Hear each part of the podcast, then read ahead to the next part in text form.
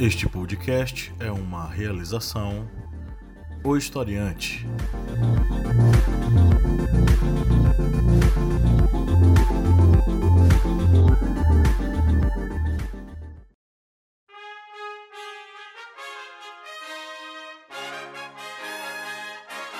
Caros amigos, se você não for um patrono historiante, acessem apoia.se barra historiante e contribuam auxiliando no portal educacional Historiante.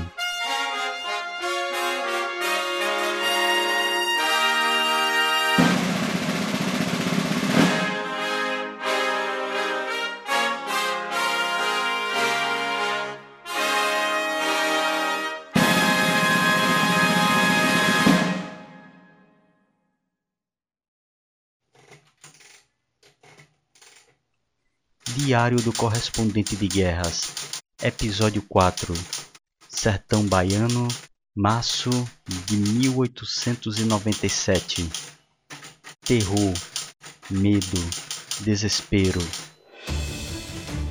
Eram palavras que resumiam a caótica fuga daqueles homens. Homens que outrora marcharam contra o arraial de Antônio Conselheiro e agora fugiam em pânico abandonando os armamentos e as munições para fugirem mais rápidos, se desfazendo dos seus uniformes para não serem reconhecidos em meio à caatinga. E além dos equipamentos de guerra, aqueles soldados deixaram para trás o corpo do comandante daquela expedição. O corta-cabeças não era mais uma ameaça.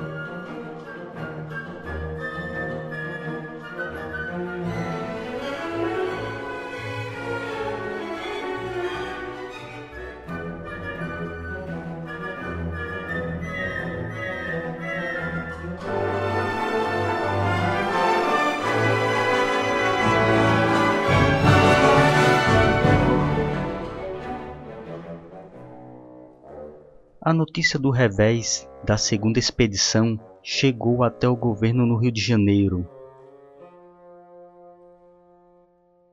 Naquela ocasião, o presidente interino, Manuel Vitorino, que era ligado à ala dos florianistas, estava substituindo o presidente Prudente de Moraes, que se encontrava enfermo.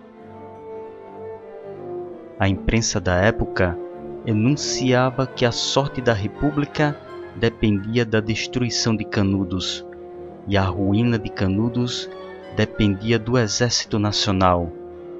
O destino do país e da República encontrava-se nas mãos dos militares. Em meio a esta tensão, foi organizada uma nova expedição contra Canudos.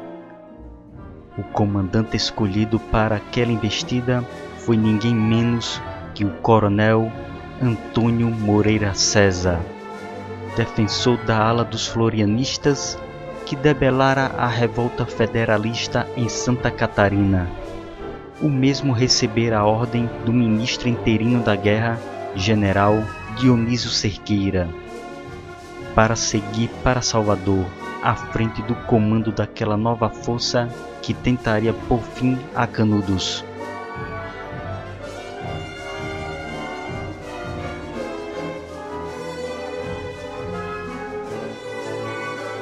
Reputação de violento de Moreira César já era conhecida na Bahia, onde o mesmo ajudara a depor o governador José Gonçalves e onde tivera desavenças com Luiz Viana, o governante da Bahia na época da terceira expedição contra Canudos.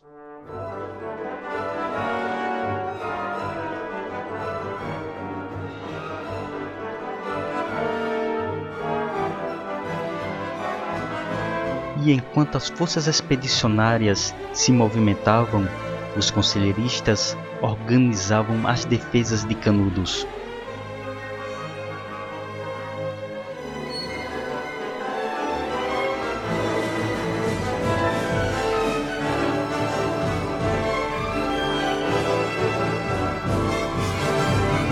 Piquetes de vigilância foram montados para observar os principais caminhos em direção à cidadela de Antônio Conselheiro.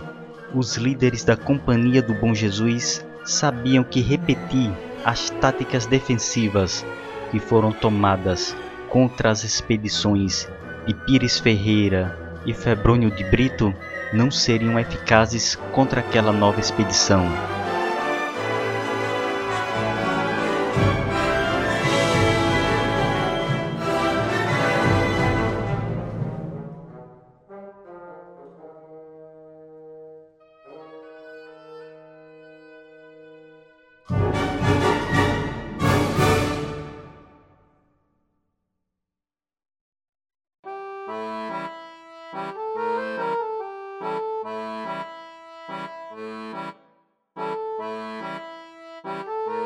Construção de trincheiras e outras defesas no próprio arraial forçariam um combate na fronteira de Canudos. Contudo, a tropa do coronel Moreira César seria obrigada a avançar pela Caatinga, enfrentando as adversidades de clima e terreno para dar combate contra os conselheiristas. E estes, por sua vez, esperariam descansados a chegada do inimigo.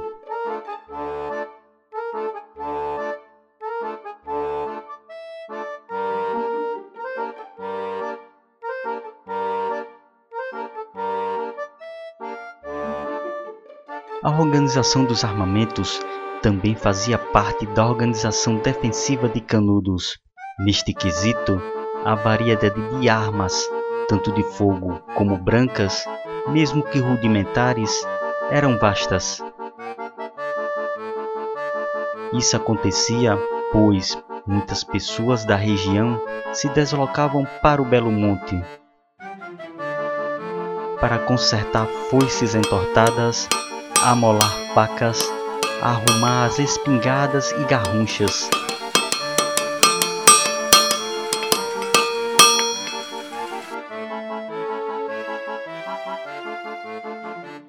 reparar as armas de fogo retiradas das tropas das duas expedições anteriores.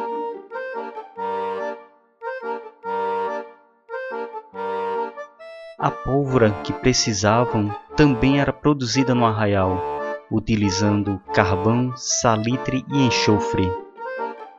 Na falta de projéteis metálicos, as rudimentares espingardas eram carregadas com pontas de chifre, cacos de vidro seixos e outros tipos de pedras.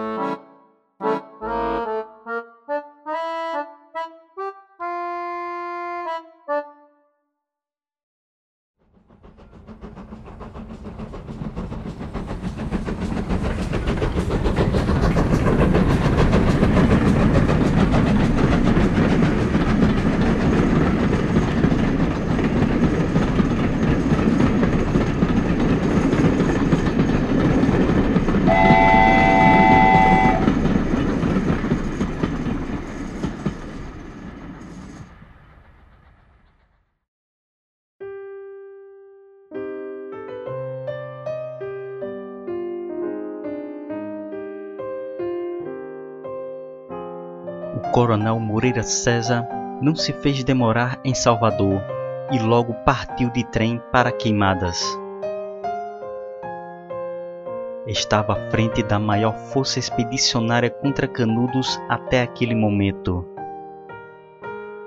Eram 1.200 soldados, sendo 700 de infantaria, armados com fuzis Mellinker, um esquadrão de cavalaria, bateria de artilharia com quatro canhões Krupp de 75 mm, ambulância e um comboio de munições, este último protegido por 200 soldados da Polícia da Bahia, estes armados com fuzis Comblain.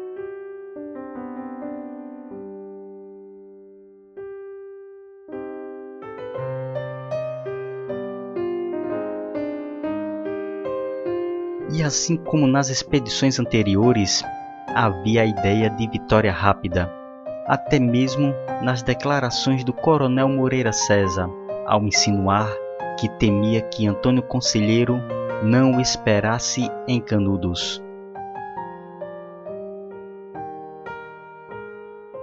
Em meio a este entusiasmo, a expedição partiu da sua segunda base de operações, Queimadas, no dia 21 de fevereiro, surpreendendo a todos que imaginavam uma partida apenas no dia seguinte.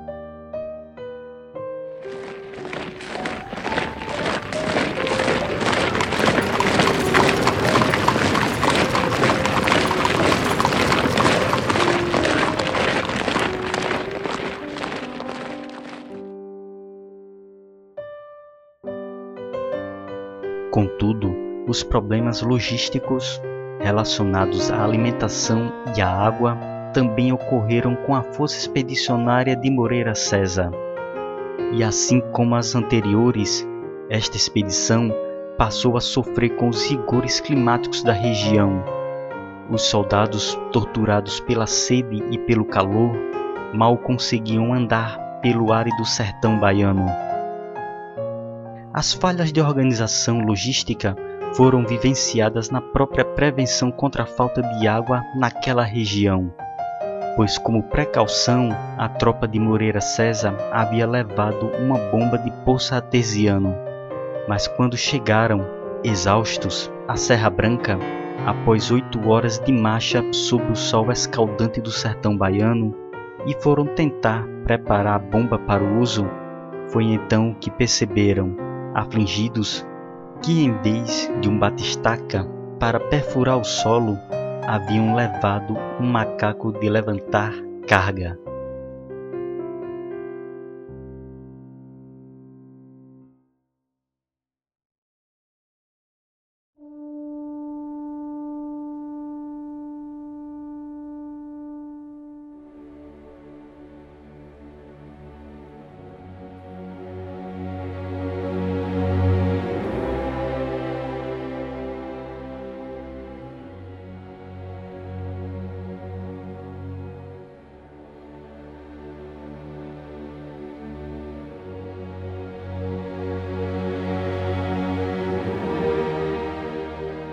As forças expedicionárias continuaram sua marcha pela Caatinga, mesmo com a falta de água, e não demorou muito para o cansaço começasse a bater sobre a tropa.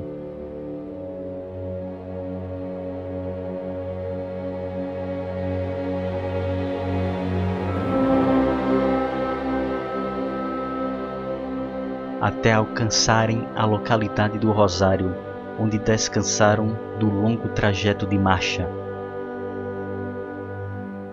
No avanço da força expedicionária, a mesma se deparou com piquetes de resistência conselheirista.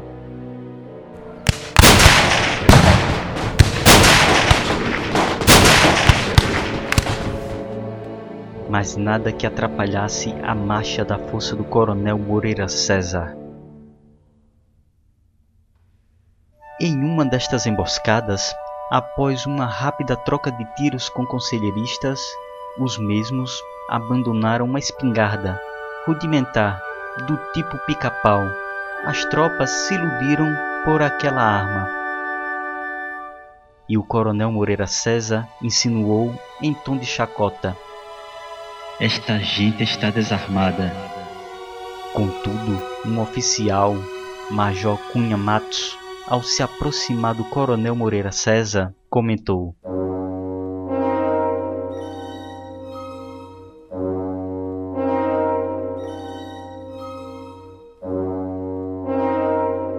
Não se engane, coronel. Os jagunços fugiram, mas o fizeram por tática. Estão nos atraindo para o arraial.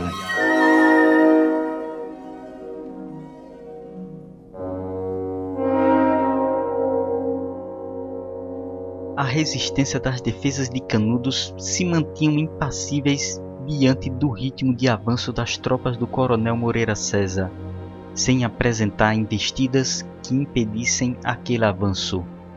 Esta passividade acarretaria numa afobação no avanço da tropa contra Canudos. Surgiu a ideia de que deveriam se aproximar do arraial sem perder tempo.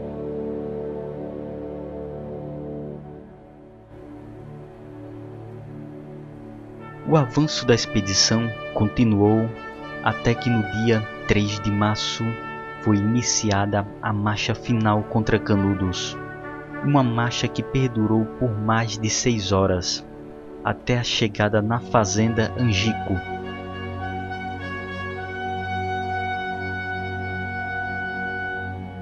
Mas não houve descanso para a tropa, e após uma rápida parada e um efusivo discurso do coronel Moreira César, foi dado toque de avanço contra o arraial.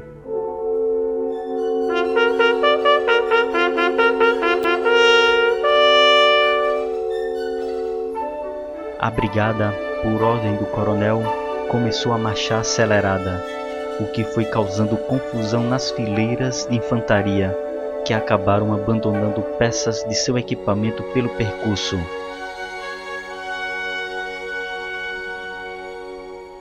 A ideia de Moreira César e das forças militares da época era de vencer pelo vigor do ataque direto, desconsiderando as estratégias dos defensores da geografia do local e as condições de suas próprias tropas, que naquele momento estavam exauridas e famintas. Logo, a vanguarda expedicionária chegou ao Alto Favela, sendo composta pela 7 Brigada e a artilharia, que se aprontando iniciou o bombardeio contra Canudos.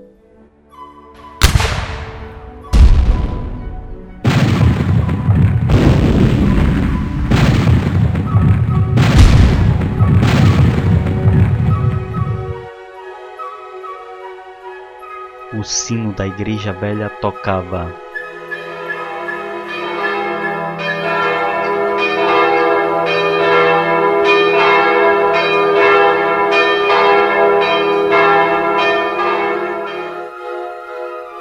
Anunciando a chegada do inimigo.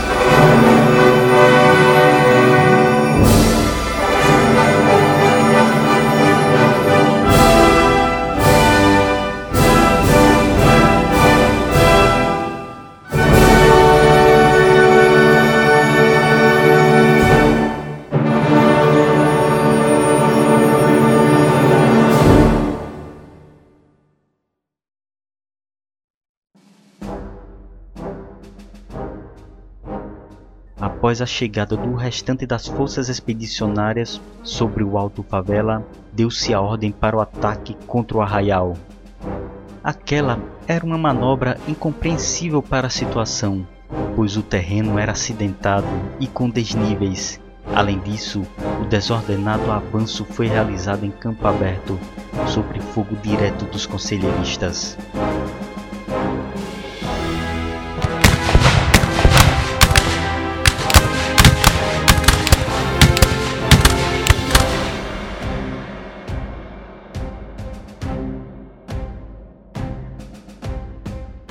Chegar ao rio Vaza Barris, se diminuiu ainda mais a coesão das tropas, demonstrando a total falta de análise do comando para o ataque contra Canudos. E mesmo com todas as dificuldades, as tropas de Moreira César conseguiram invadir Canudos,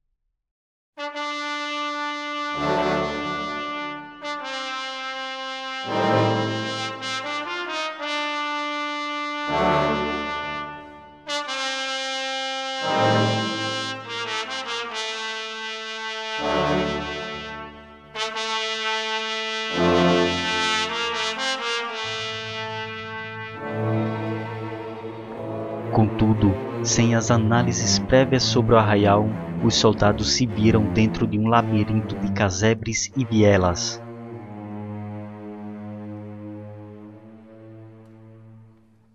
E para dificultar ainda mais as condições das tropas expedicionárias, a artilharia acabou por cessar o seu bombardeio para evitar atingir suas próprias tropas e muitos soldados se viam cercados por grupos de defensores conselheiristas.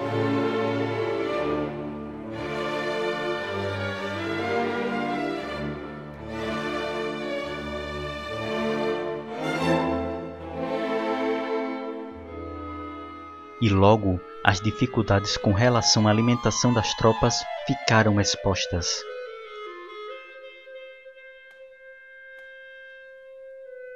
Quase sempre, depois de dominar uma casa, os soldados, famintos, reviravam girar suspensos, à procura de carnes secas, cuias de farinha ou refrescar a sede nos potes com água. Porém, após a refeição, havia uma sobremesa amarga, pois os conselheiristas atacavam aqueles esfomeados soldados em suas armadilhas. Os comandantes da força expedicionária perderam a visão do que estava ocorrendo em Canudos, com suas tropas envoltas pelas vielas e casas, e com artilharia silenciada devido ao risco de atingir seus próprios companheiros. Contudo, parecia que nada reduziu o ímpeto das defesas do arraial, e locais, como a Igreja Nova, permaneciam firmes com atiradores alvejando os inimigos em diversos pontos da cidade.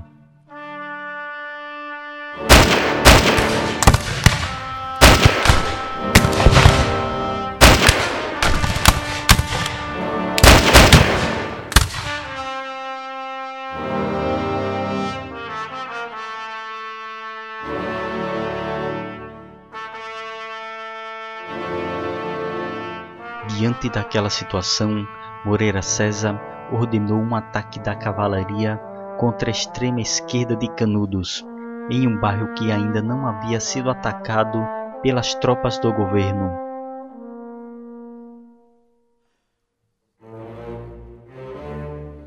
Mesmo sobre as adversidades do terreno, e da irrealidade de uma carga contra uma cidade, a cavalaria realizou o ataque, o que demonstrou ser uma atitude infeliz.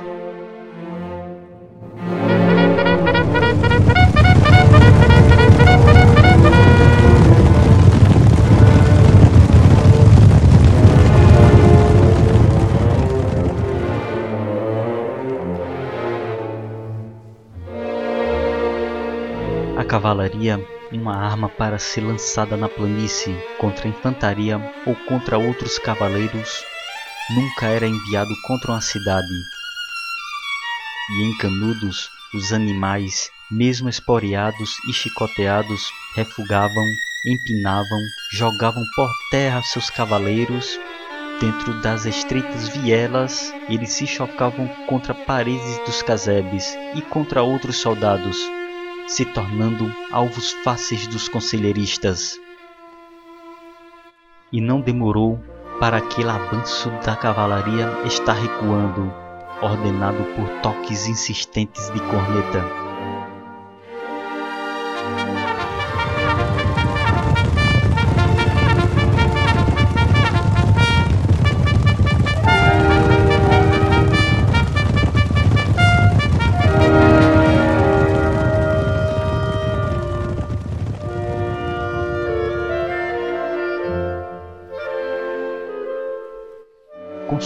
Tropas em meio ao labirinto caótico de Canudos, com sua artilharia silenciada e a cavalaria em retirada do arraial, o coronel Moreira César assumiu a decisão de dar brilho àquela gente e partiu para a linha de frente dos combates.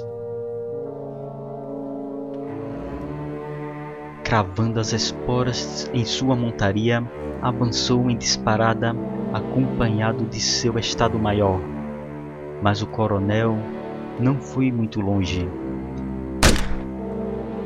Subitamente ele refreou o cavalo e, abandonando as rédeas, inclinou-se sobre o arção dianteiro da cela. O coronel Moreira César foi atingido no ventre por um disparo conselheirista.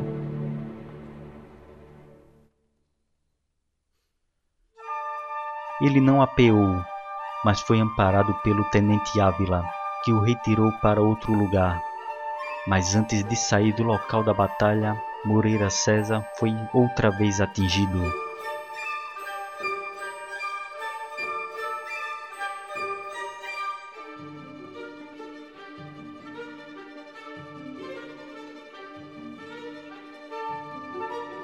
Com Moreira César fora do combate, o comando da expedição passou para o coronel Pedro Nunes Batista Ferreira Tamarindo, um antigo oficial próximo de sua reforma, que não desejava participar daquela força expedicionária.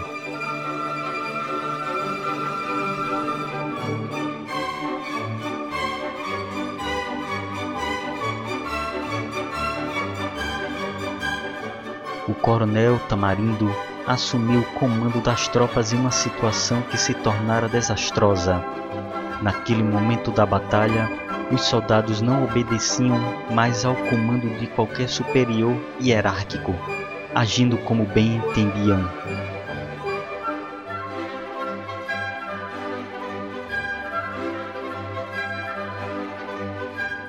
A situação piorou com a notícia de que os homens da polícia da Bahia já haviam esgotado sua munição e os conselheiristas continuavam a luta pelo arraial. Começava a anoitecer e, diante de todas as adversidades encontradas pelas tropas, não restou alternativa a não ser dar ordem de retirada para o Alto Favela, abandonando aquela investida contra Canudos.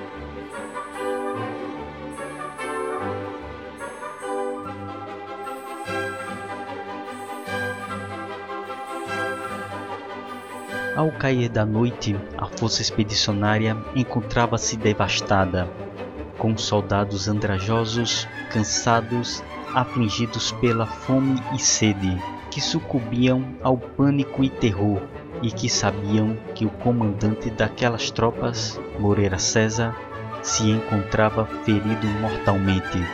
Era a desolação completa daqueles soldados.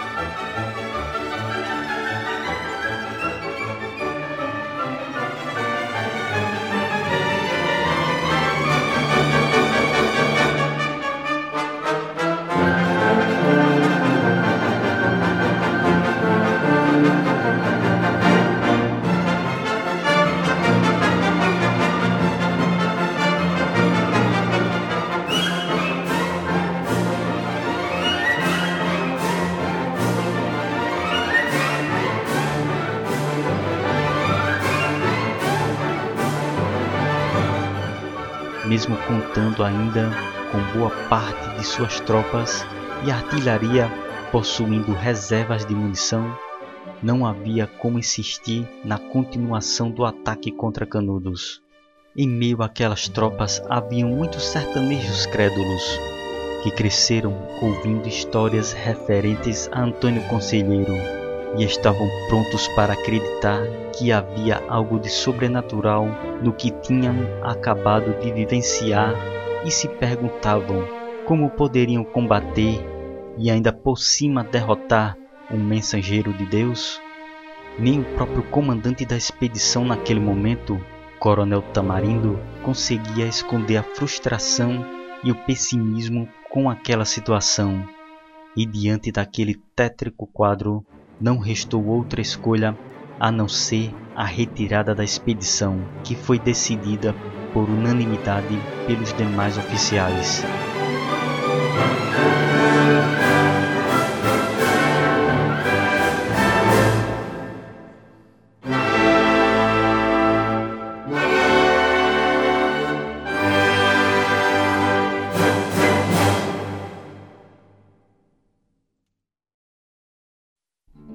Ao ser comunicado daquela decisão, Moreira César protestou contra o que chamou de covardia imensa, mandando registrar em ata tudo aquilo que estava ocorrendo, juntamente com o registro de seu abandono da carreira militar.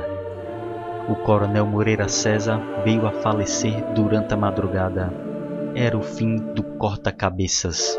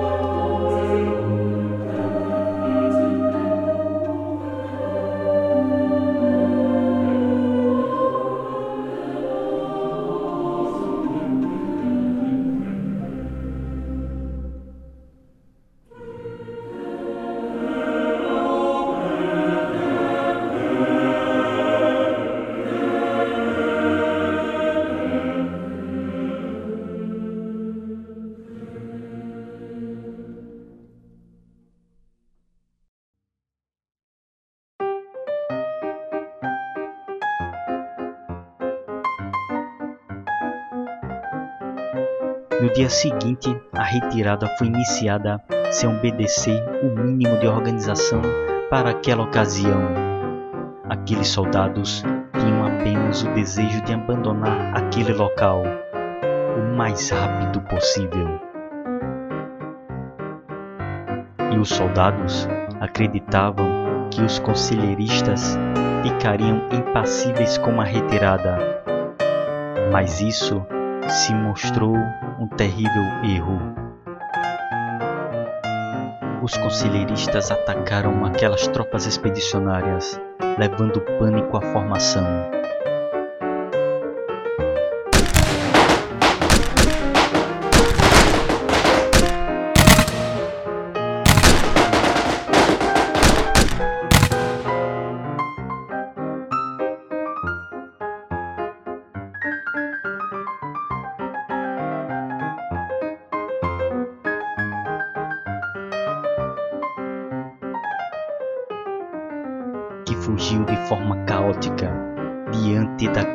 Investida do inimigo sertanejo.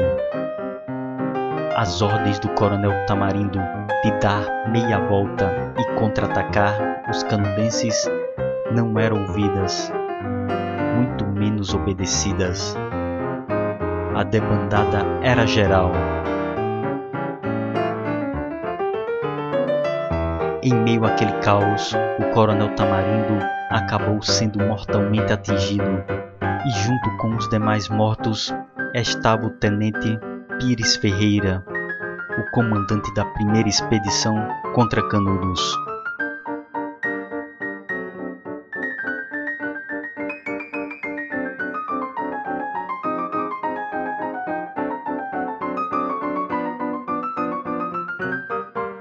Na caótica retirada, as tropas abandonaram um grande botim em armas e munição, que foi recolhido pelos conselheiristas. E em meio ao caos, a morte e a derrota, terminava a terceira expedição contra Canudos.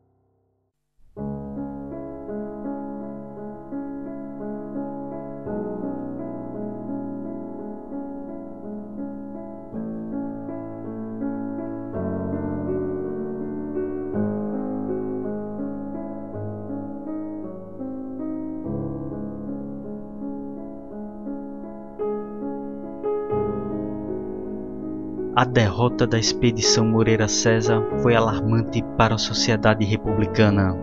O arraial de Antônio Conselheiro era visto como uma ameaça contra a República. Canudos simbolizava o retrocesso, a ignorância e o atraso, uma oposição aos ideais dos que se diziam iluminados, das elites urbanas do litoral. Vencer Canudos seria equivalente a vingar a honra nacional e salvar a República.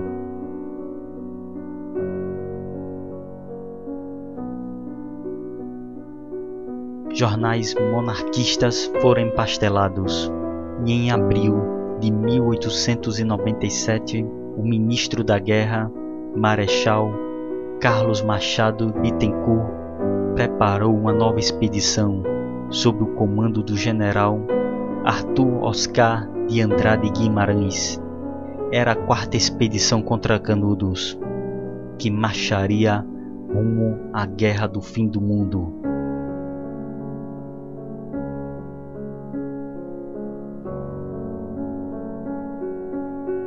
Termina aqui o quarto episódio do Correspondente de Guerras, o Historiante. Agradecemos a todos que estão acompanhando e ouviram este podcast. Curtam e compartilhem. Agradecemos também aos patronos do Historiante que auxiliam na manutenção do portal Historiante. Seja você também um patrono historiante.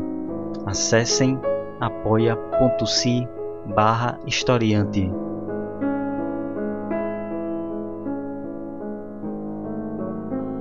Não deixem de seguir o Historiante em nossas redes sociais e nos demais podcasts da família Historiante.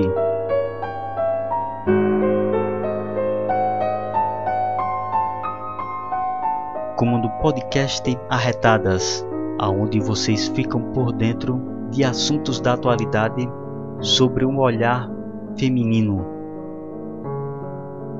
E para você que está se preparando para o Enem ou para outros vestibulares do podcast O Historiante, você fica por dentro de assuntos da atualidade.